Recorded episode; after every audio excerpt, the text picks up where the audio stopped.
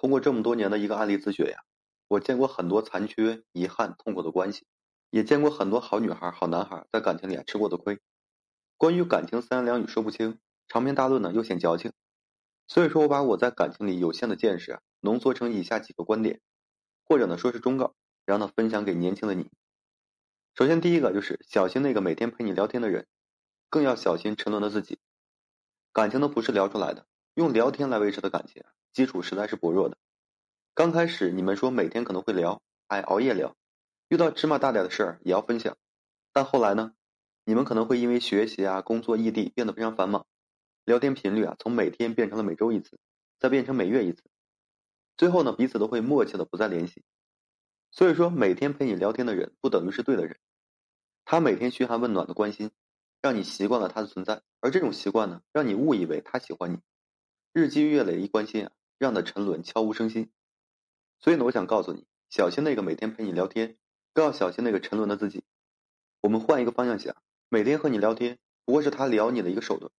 他对你的付出啊，仅仅是少许的一个流量和那些不值钱的无聊时光。他在给你发早安、晚安、吃了吗的时候呢，他可以说顺手发给别人。我爱你，你是我的唯一。这些呢，把你心动、感动的情话呀，在键盘上几秒钟就可以敲出来，非常廉价。再就是。一个每天有那么多时间和你聊天的人，他不用工作吗？不用学习吗？没有自己的事业要做吗？他这么闲，拿什么来组建你们未来呢？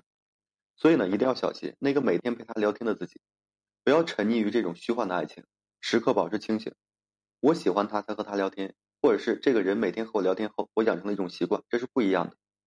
他在派遣无聊的时光，而你用真心在回应；他在敷衍麻木的打字聊天，而你却因此产生了依赖，离不开他的陪伴。他的无足轻重啊，在你这里呢却是怦然心动。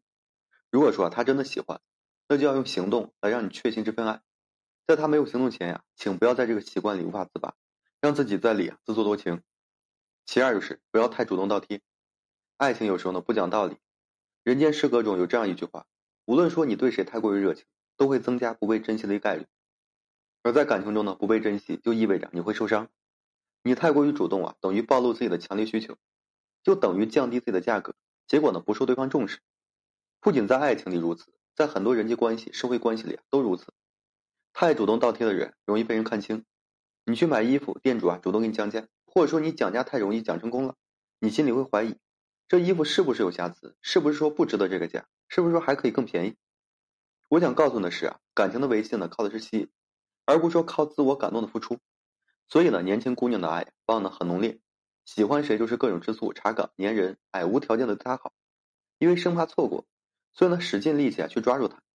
可是爱情呢有它的独特的法则，你越是爱他如命、卑微的讨好、主动倒贴，这些呢都会成为日后啊他拿捏你的筹码。你越是主动倒贴，他越不把你当回事儿。说到底啊，不管在什么关系里，都要有分寸感，学会适可而止。太主动容易失去自我、失去魅力、失去他、失去爱情。还有是钱呢很重要，很多人认为啊。谈钱太过于功利和物质，但是呢，我想说，在感情里啊，钱呢很重要，因为只有在同一个维度的人才有相爱的资格。现实中的恋爱呢，不是偶像剧，很多人做不到有情饮水饱，平平无奇的你呢，也吸引不到高富帅霸道总裁。我不是让你谈恋爱只看钱，而是告诉你，你得有一定的经济基础，他也得有一定的经济基础。你有钱傍身，意味着你不必说事事依赖于他，意味着遇到困难时，你可以说和他呢共同分担压力。意味着你在关系里啊有一定的话语权，也意味着你不会说因为金钱而靠他存活，和他呢捆绑在一起。他有一定的经济基础，意味着和他在一起，你不必说为了省几毛钱在菜市场和大妈讲价。意味着你将来的生活呢不会说饱受风霜，生活质量呢不会说下降太离谱，也意味着你将来的孩子啊有个较好的一个起跑线。现在这个年代呀，只要说不懒不赌不虚荣，肯脚踏实地，都不会说穷到哪里去的。如果说你找的对象特别穷，只要不是说家人因病返贫，或是创业失败暂时的负债，你都要谨慎的再谨慎。想要说高质量的恋爱，得先多赚点钱。不仅是你在挑人，别人也在挑你，别人也会嫌弃你，也会害怕你会拖累他。所以啊，现实一点，不要再去追求那些纯粹的、至高无上的、无关金钱的爱情了。当然了，无论如何，爱别人也不能超过爱自己。很多人呢，在年轻时会觉得在爱情里奋不顾身，飞蛾扑火、海誓山盟才配得上叫做真爱。但我想跟你说，哪怕你再爱一个人，也要留点余地爱自己，你才是最重要的。你爱自己，有能力给自己最好的一切时，你才不会说害怕失去。即便说失去了，你也有东山再起的一个资本和能量，有再次爱人的一个能力。爱自己啊，才是终身浪漫的开始。还有一点就是，分手后啊，不要做朋友。有些傻姑娘分手后呢，难提出做朋友，就仿佛看到了复合的希望。但是我见过不少分手后又复合的情侣，还是会因为同一个问题呢分手。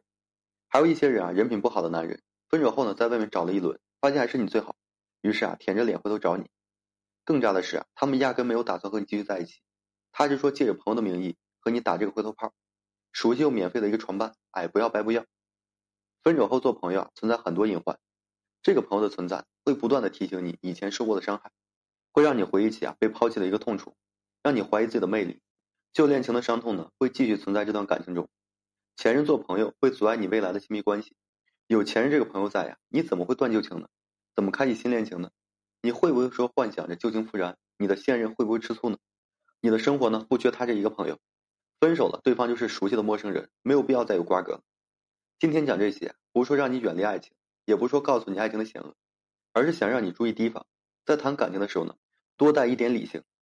成年人了，要学会保护自己，别让自己在低质量的感情中消耗太多的青春和精力，别再让自己受伤。